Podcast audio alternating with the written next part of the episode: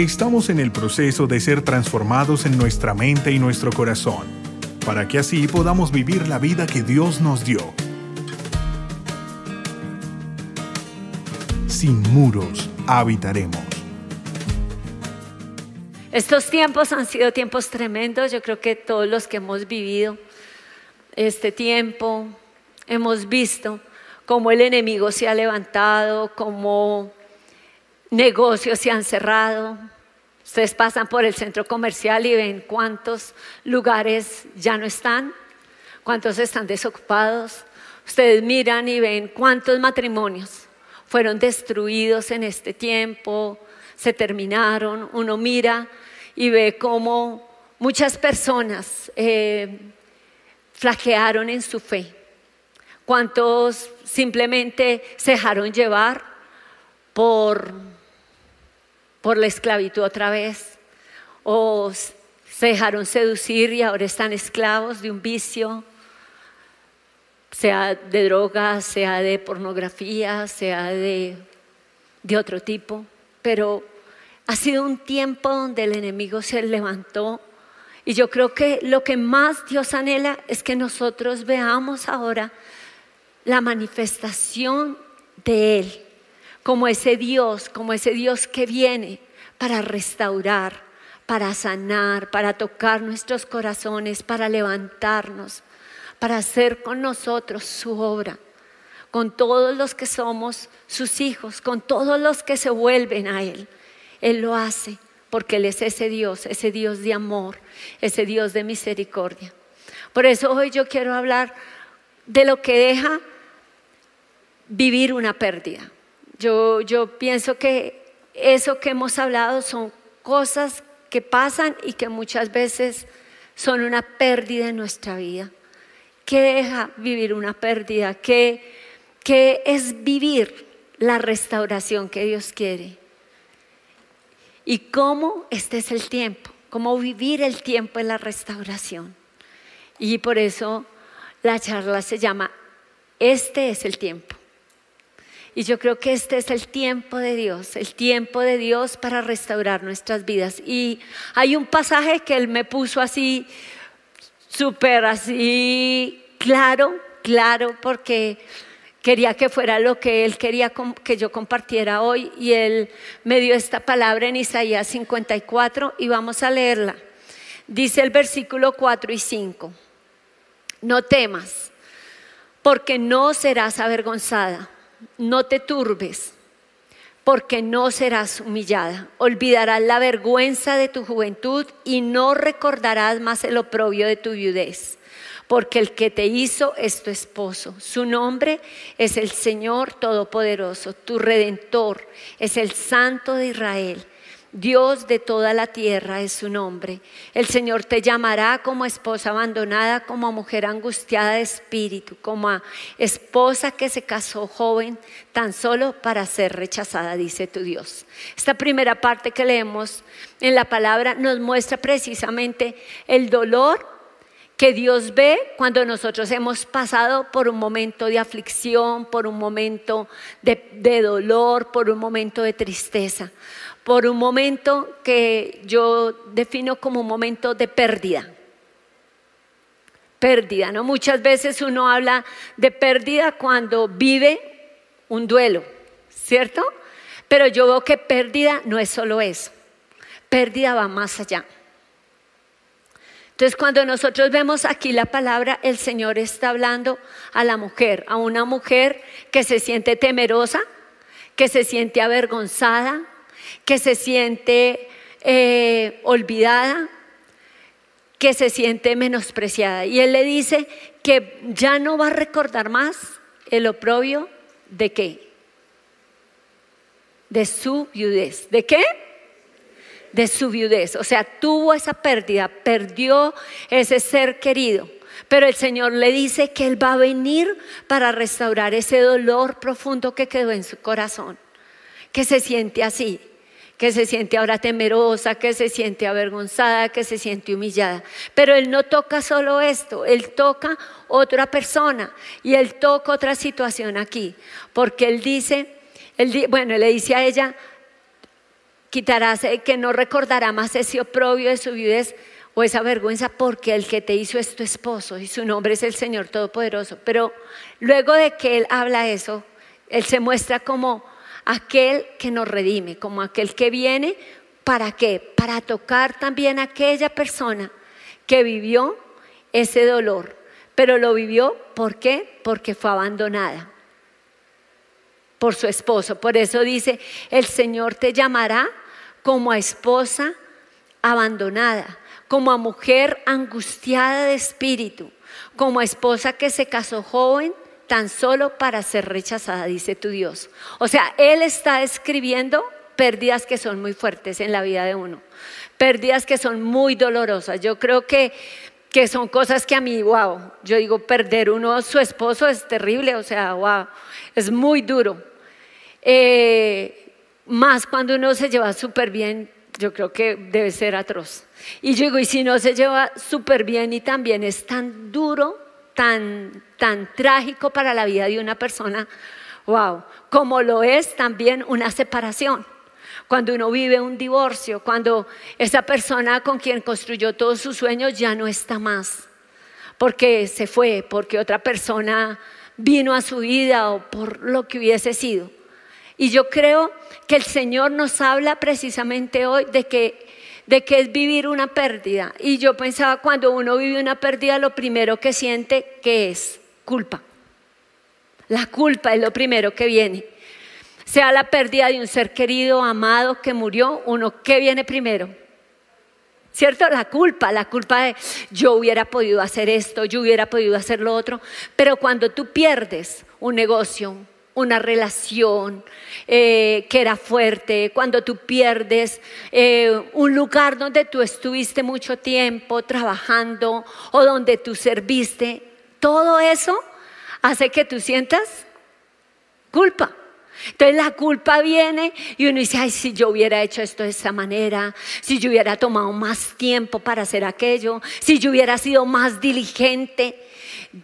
Sí, yo no fui como yo no escuché, no escuché consejo, no escuché lo que había en mi corazón. Y eso puede ser algo que viene y está ahí. Pero muchas veces se puede volver simplemente la acusación del enemigo sobre tu vida para oprimirte. ¿Es así o no es así? ¿Cierto? Pero también uno muchas veces puede sentir esa culpa, pero la descarga en otros. Los culpables son otros. Ah, si ese doctor hubiera llegado más rápido, si hubiera hecho mejor las cosas, yo no hubiera vivido esto, si hubiera pasado aquello, si esa persona no lo hubiera sembrado, si esa persona no se hubiera interpuesto, si no hubiera aparecido. ¿Es así? Si yo no me hubiera metido con ese tipo, no me hubiera ido tan mal. Eso es también otra cosa que vimos en la pérdida, pero todo se resume a esa culpa, esa culpa donde empezamos a dejar que eso nos llene, llene nuestras emociones, nuestra mente, nuestro corazón y obviamente nuestras acciones van a mostrar todo eso que tenemos. Y la otra cosa que he visto es la ira. La ira como que estalla, es como si tuviera la ira reprimida. Entonces como que sientes una rabia que quieres acabar con medio mundo. Entonces empiezas a hablar feo, empiezas a ser amargo, amargo en tus conversaciones, amargo en tu trato. Eh, todo lo que tú dices fastidia a los demás, porque solo es o echar eh, sátiras o quejarte o hablar mal de las cosas o agredir a los que están a tu lado. Eso es lo que hace la amargura. Por eso dice el que es amargado termina como solo.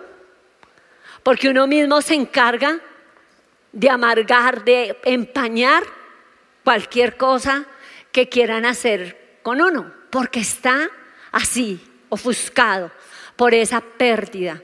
Y puede ser porque preciso tu negocio se fue a pique, porque, bueno, tú tenías tantas expectativas con esta persona, pero no funcionaron las cosas, o porque tu hijo nada que cambia, está mal y tú te sientes frustrada, frustrado por lo que está pasando. O sea, hay tantas situaciones que nosotros podemos estar viviendo. A veces uno dice, no, ya pasó tanto tiempo y nada, ¿Cierto? Nada que se me dan las cosas, nada que consigo un empleo, nada que viene esa persona que yo quiero, nada que se arregla mi, mi hogar, sigue siendo caótica mi relación. Todo eso genera muchas veces esa ira.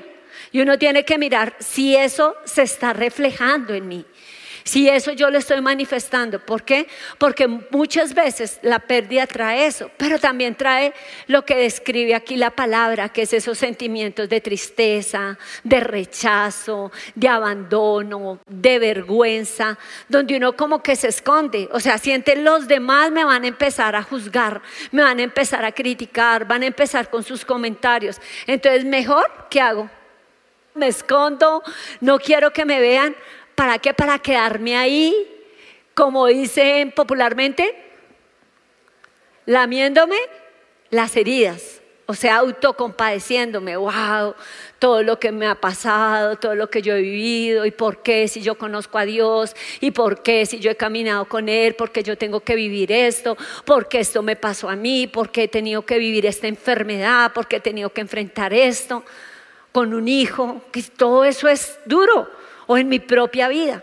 Y vienen todas esas situaciones que son las que nos muestran como lo que sentimos. Pero muchas veces yo creo que todo eso, lo que es eh, la culpa, lo que es sentirse uno eh, con su ira, sentir la soledad, la, tristeza, la depresión, el rechazo, también muchas veces viene y viene esos tiempos de trato porque yo, Dios quiere levantarme a otro nivel. Y Dios quiere llevarme más allá. Y permitió ese tiempo difícil, pero no para dejarme ahí, porque Él es un Dios de restauración. Él es un Dios de restauración. Y Él está buscando el tiempo para bendecir tu vida. Amén. ¿Cuántos lo creen? Amén. Entonces Él está mirando ahí, pero puede que vea, todavía le falta esto. ¿Por qué? Porque de pronto hay cosas en ti que están ahí. Ojo, está diciendo, ya, este es el momento. Para mí, este es tu tiempo. ¿Cuántos lo creen? ¿Para cuántos este es tu tiempo? Amén, yo lo creo. Yo creo que Dios habló a mi corazón tan fuerte de esa palabra porque Él quiere que tú lo creas. Ahora, ¿qué hace que a veces se retrase también ese tiempo? Cuando tú no te vuelves a Dios, te has apartado de Él, te has alejado de Dios. Has dejado que Él esté en tu vida. Y alejarse no es solamente que tú no vuelvas a la iglesia. Alejarse es cuando uno ya no tiene ese tiempo con Dios, cuando uno no tiene una relación cercana con Él, cuando uno no lo busca día a día, cuando Él ya no guía su vida, cuando Él ya no dirige mis pasos, cuando yo estoy caminando sin Él y sé que lo estoy haciendo así. Y que estoy en rebeldía total y Él lo sabe, Él lo ve. Entonces eso muchas veces hace que yo viva esas situaciones de pérdida, de dolor, de aflicción. ¿Por qué? Porque aunque Él nos ama y quiere restaurarnos, si yo le saco el cuerpo todo el tiempo, pues tarde o temprano voy a cosechar lo que estoy sembrando. Entonces yo tengo y sé que, que, que Dios, ¿qué es lo que quiere? Levantarnos. Yo veía como, por ejemplo, el enemigo ha querido sumir personas en, la vergüenza, ha querido sumirlas en el abandono. Y yo veía, por ejemplo, un líder, un líder muy, muy usado por Dios. Dios lo usaba con tremendo fuego, predicando en las naciones, siendo de verdad un instrumento en sus manos. Pero le pasó eso que estamos hablando. Se, se dejó seducir Así como decimos este tiempo, muchos abrieron la puerta para pornografía, para vicios y cosas que no son de Dios. Y esa persona la abrió para ese tipo de cosas y terminó enredado sexualmente. Y después de eso, ¿qué pasó? Como todo lo oculto salió a la luz, salió a la luz. Y perdió todo lo que tenía, todo lo que había construido muchos años por alejarme por apartarme de Dios, por no estar, no mantener mi cercanía con Dios. ¿Y qué pasó? Perdió todo y quedó ahí como lo habla la palabra, cuando uno está en ese tiempo de pérdida, solo, destruyó su vida, destruyó su hogar, destruyó todo lo que tenía y se refugió en lo que no era, en el trago, en cosas que peor lo hunden a uno. Y yo qué les digo, yo sé que podemos vivir cosas tremendas, pero ojo, yo creo que Dios quiere que tú cuides tu vida.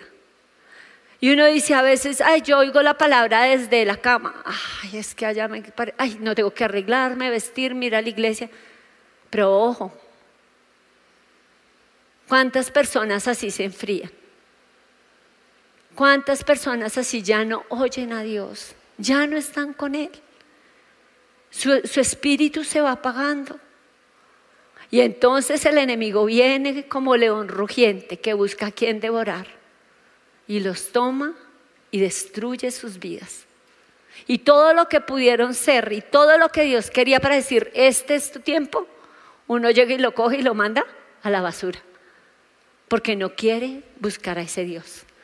Pero yo creo que Dios te trajo hoy y a los que están conectados, los conectó precisamente porque Él quiere que sepan qué es vivir el tiempo de restauración. ¿Qué es vivir ese tiempo? Y me gusta un versículo que está ahí en Isaías 54, porque yo creo que una vez uno ya sabe qué es vivir la pérdida, entonces entender lo que es vivir el tiempo de restauración va a ser como, wow, algo que le va a dar luz. Dice Isaías 54, en el versículo 1, dice, tú mujer estéril, que nunca has dado a luz, grita de alegría, tú que nunca tuviste dolores de parto, prorrumpe en canciones y grita con júbilo, porque más hijos de la más hijos que la casada tendrá la desamparada, dice el Señor. Amén. Entonces a mí me encanta ese versículo. Primero porque muestra tiempo de restauración. Dios usa lo que pasamos para el manifestar su poder, para manifestar su favor, para manifestar su misericordia. Él lo usa. Entonces Él dice, eras estéril, pero ahora vas a empezar a qué?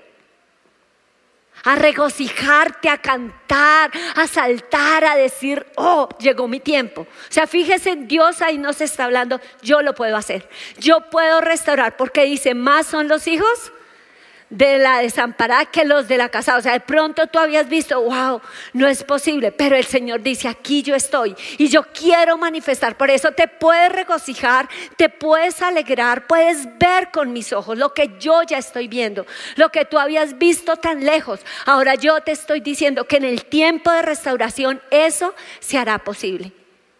Amén. En el tiempo de restauración Él lo hará posible. Entonces dice que traerá esa respuesta. Pasarán los tiempos de llanto, pasarán los tiempos de tristeza, pasarán los tiempos donde ella decía, Dios mío, otra vez, otra vez me llegó mi menstruación, otra vez no estoy embarazada, tampoco fue esta vez, ¿cierto? Y vi esas lágrimas y esa tristeza. Y dice, ya no más, ¿qué va a venir? ¿El tiempo de qué? De celebración, de regocijo, de gozo, de alegría, porque el Señor va a traer esa restauración. Cuando nosotros vivimos ese tiempo de restauración, Él va a manifestar esa presencia. Él nos va a enseñar que ya todo lo que vivimos antes ya no va a estar más. Eso que nos quebró emocionalmente, que nos fracturó, ya no va a estar más, porque Él es Dios de imposibles.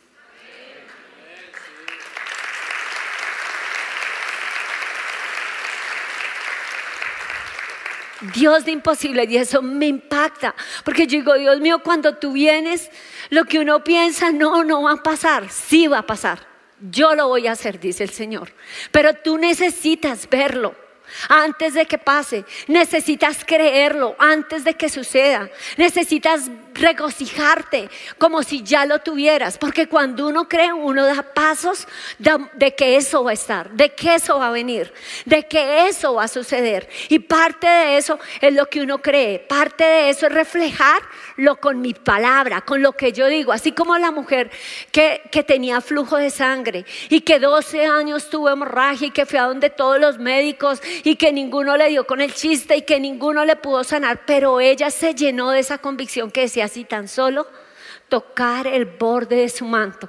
Y se fue detrás del Señor y la multitud lo apretaba y eso era como llegar al, a la estrella de cine más popular que estaba rodeada de todo el mundo. Pero ella como pudo, se abrió campo y iba diciendo, si tan solo tocar el borde de su manto, seré salva. Y el Señor la oyó. Y cuando ella lo tocó, poder salió de él y ella sanó. ¿Por qué? Porque lo creyó, porque lo confesó, porque lo declaró. Y es por eso que el Señor dice, regocíjate, alégrate, porque es tu tiempo. Es el tiempo de la restauración, es el tiempo donde tú vas a ver a un Dios de imposible orar, obrar a tu favor. ¿Cuántos lo creen? Amén, amén. Él va a estar allí para hacer su obra. Yo recuerdo un pastor que conocimos en Estados Unidos y él perdió a su esposa. Y fue un momento muy duro. Él vivió la soledad, la tristeza, la aflicción, con su ministerio, todo revuelto en su vida. Y él dijo, Dios mío, ¿qué voy a hacer? Pero Dios vino y lo restauró. ¿Cómo lo restauró? Le dio otra esposa. Sus hijos ya eran casados, todos tenían sus familias. Él estaba solo. Pero esa mujer que trajo también era una mujer de Dios, una mujer que lo amaba a Dios y una mujer que Dios trajo. O sea, definitivamente fue para que él pudiera ser consolado y para guardarlo de muchas cosas. Y yo creo que es Dios el que viene y restaura. ¿Cuántos Dios levanta después de un momento de, donde se sintieron yo recuerdo una persona, él se sintió afrentada, sintió que, que fue menospreciada. ¿Alguno lo ha sentido? ¿Por qué? Porque él había trabajado con tanto esmero, aún había entrenado gente en su empresa abajo de él, súper buena. Y simplemente cuando pusieron un puesto, un cargo mayor, a él lo dejaron a un lado. Y eso duele. ¿Sí o no? O sea, que pongan a la persona que uno entrenó allá arriba y a uno lo dejen ahí.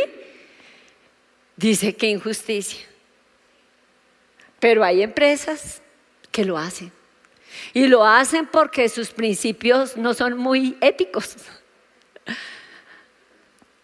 Ni muy de Dios. Entonces, ¿qué hacen eso? Pero yo veía cómo el Señor le levantó. Cómo vino el tiempo de la restauración. Como Él dijo, renuncio, Señor, este lugar. Y se fue de ese lugar. Dijo, no más. Y Señor, tú me vas a dar ese lugar. Y lo creo. Y creyó en lo que Dios le habló, en lo que habló él con Dios. Y le dijo, y yo sé que me lo vas a dar. Y así.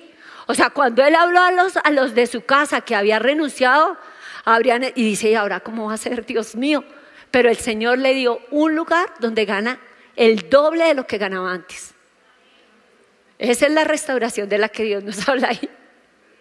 Porque restaurar es que no solo, porque generalmente uno mira y dice, restaurar es volver a su estado original, pero cuando es con Dios, Él restaura trayéndonos y dándonos más de lo que al principio teníamos. Más, más. Y él recibió el doble. Entonces yo creo que es lo que Dios quiere, que tú te levantes, te levantes en este tiempo y veas a ese Dios, a ese Dios que levanta, a ese Dios que está por ti, a ese Dios que quieres que quiere restaurar tu vida y darte eso que tú has soñado, como esa persona que perdió todo. Yo vi una persona que perdió todo, perdió todo, se quedó sin nada, pero Dios lo llevó, lo hizo porque se juntó con personas que no eran, eh, no fue como muy sensible a lo que Dios le dijo, pero eh, lo increíble fue Dios le levantó con algo que él pensó, no me va a funcionar para pagar toda la mano de deudas que tengo. Pero Dios hizo que no solo le funcionara para pagar sus deudas, sino para prosperarlo, levantarlo. Le dio como esa bendición financiera para comprar propiedades y ahora es una persona de éxito. Eso es lo que Dios quiere para ti. Dios quiere levantarte, o sea, que no te quedes ahí en lo que el acusador dice, en lo que tú mismo te has armado, en mi tristeza, en mi ira, en mi amargura, en la culpa, en mi pasado. En mi alejarme de Dios, en estar distante, no, sino yo voy a venir y voy a ver al Dios de imposibles, al Dios que se levanta por mí, al Dios que puede restaurar la vida de mis hijos, al Dios que puede levantar aquello que era imposible, aquello que yo no veía factible. A ese Dios yo lo voy a ver que restaura mi hogar, que restaura mi familia, que restaura mi ministerio, que restaura lo que sea que yo necesito, porque dice, vendrás y verás y más hijos que los de la casada es más de lo que tú veías en aquellos que decías, wow, ese es mi modelo, lo tendré yo. ¿Por qué? Porque estoy con Dios. Amén. ¿Cuánto le dan un aplauso al Señor?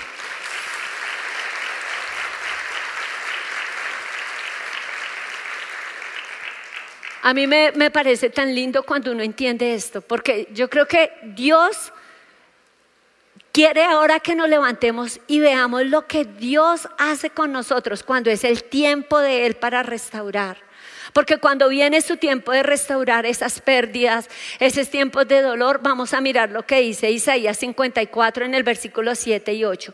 Dice, te abandoné por un instante, pero con profunda compasión volveré a unirme contigo. Por un momento, en un arrebato de enojo, escondí mi rostro de ti, pero con amor eterno te tendré compasión, dice el Señor tu Redentor. ¡Wow! Ese versículo es tremendo. Yo creo que si yo quiero ver a un Dios que se levante por mí, yo necesito arreglarme con Dios. ¿Qué necesito? Arreglarme con Dios. Y tú sabes en qué necesitas arreglarte con Él. Tú sabes, Él no viene aquí a juzgarte ni a condenarte, pero sí a encaminarte por el lugar correcto. Sí llevarte a que tú vuelvas a las sendas antiguas, al camino donde empezaste y que lo dejaste a un lado, que es volver a ir allá y estar de acuerdo con Él en que has fallado en que ya no es Él tu prioridad, en que a veces lo cambias por cualquier cosa, en que Él no es ese Dios que guía tus pasos, tienes que estar de acuerdo. Yo permito cosas que a Dios no le agradan. Y tarde o temprano, esas cosas me van a dejar ver que sigo ahí estancado y que no es culpa de Él. ¿Es claro? Y uno puede ser el de las gafas, el que no ve, pero el fregado solo va a ser uno, nadie más. Pero el Señor dice, reconócelo, confiesa ¿Cierto? Confiesa tu pecado, déjalo, apártate de él y verás a ese Dios que restaura. Salmo 51, usted lo puede leer ahí despacito, con cuidadito y van a ver a ese Dios que obra de esa manera. Créele a Dios, créele a Dios así como hablamos ahorita.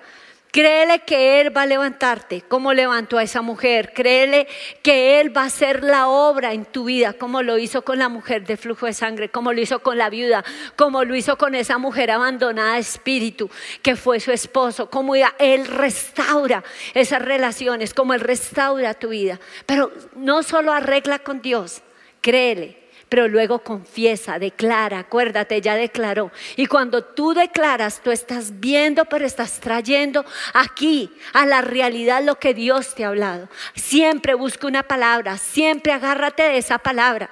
Para mí Isaías 54 es una palabra que Dios me dio hace mucho tiempo y yo la creo. Y cuando Él me la ponía aquí para predicarla, yo le decía, Señor, pero ¿cómo quieres que le enseñe? Porque pues uno la ha visto de muchas maneras, pero sé que es lo que Dios tiene para ti, que quiere restaurar tu vida. Y este es el tiempo de Dios para ti. Es el tiempo donde tú te puedes levantar y decir, Señor, hoy creo, hoy me voy a regocijar, hoy veo que tú eres Dios de imposibles y que te levantas y podré ver lo que veía tan distante. Y todo lo que yo viví será historia de lo que tú hiciste para levantar mi vida. Amén. Todo eso que yo viví un aplauso bien fuerte al Señor.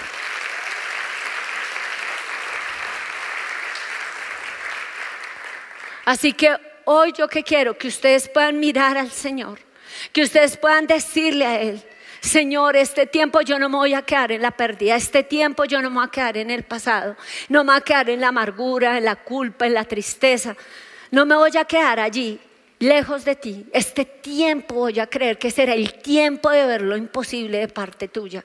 Y yo sé que tú lo harás. Si tengo que levantarme y ponerme allá delante de ti y decirte, Señor, yo te entrego esto porque ya yo no pude más. ¿Sí o no? Yo conozco una profeta que me dijo, yo cogí a mi hija y le dije, Señor, aquí te la presento. Yo ya he hecho todo lo que puedo por ella, pero no quiere hacer caso. Así que te la presento y te la entrego. Mira, cambio total. Hoy en día es otra persona. Pero cuando hizo eso? Cuando estaba hasta acá. Que es la única que le ha pasado eso.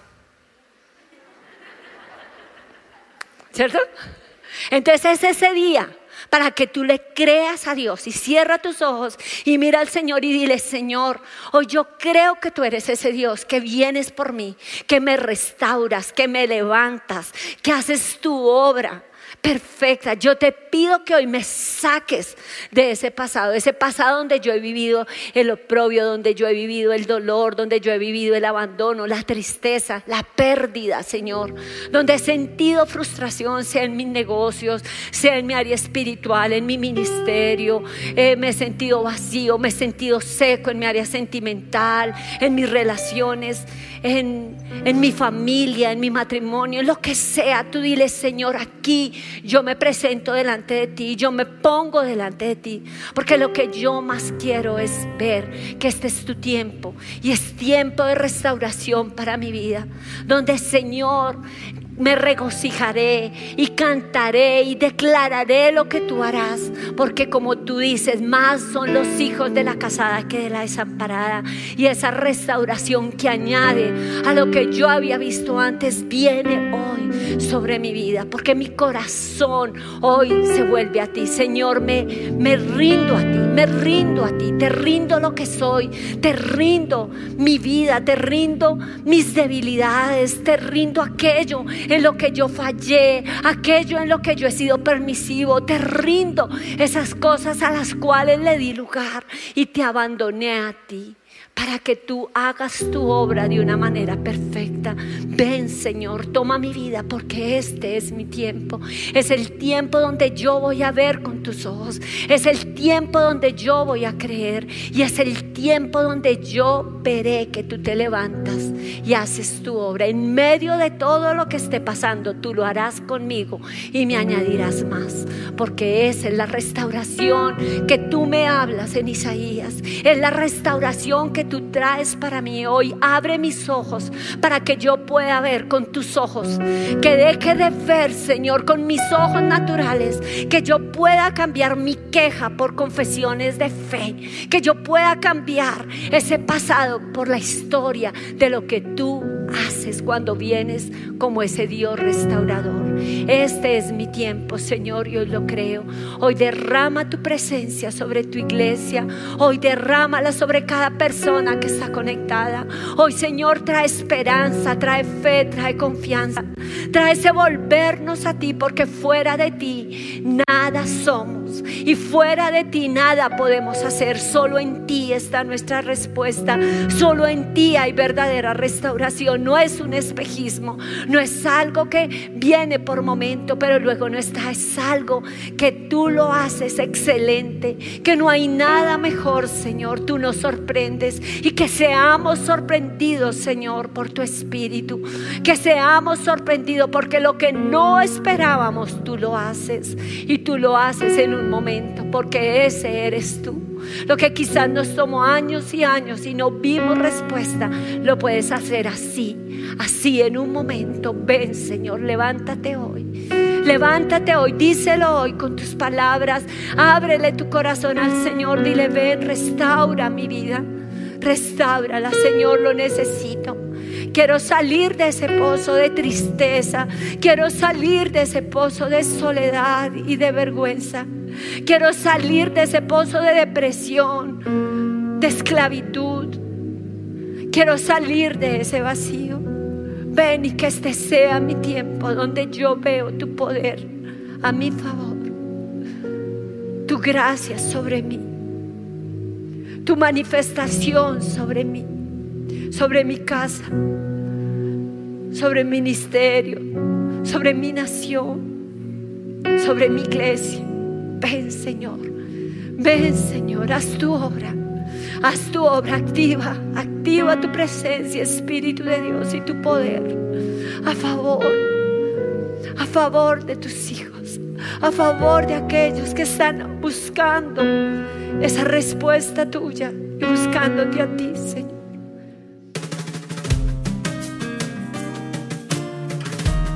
Si deseas conocer más sobre nuestro ministerio, ingresa a sinmuros.org.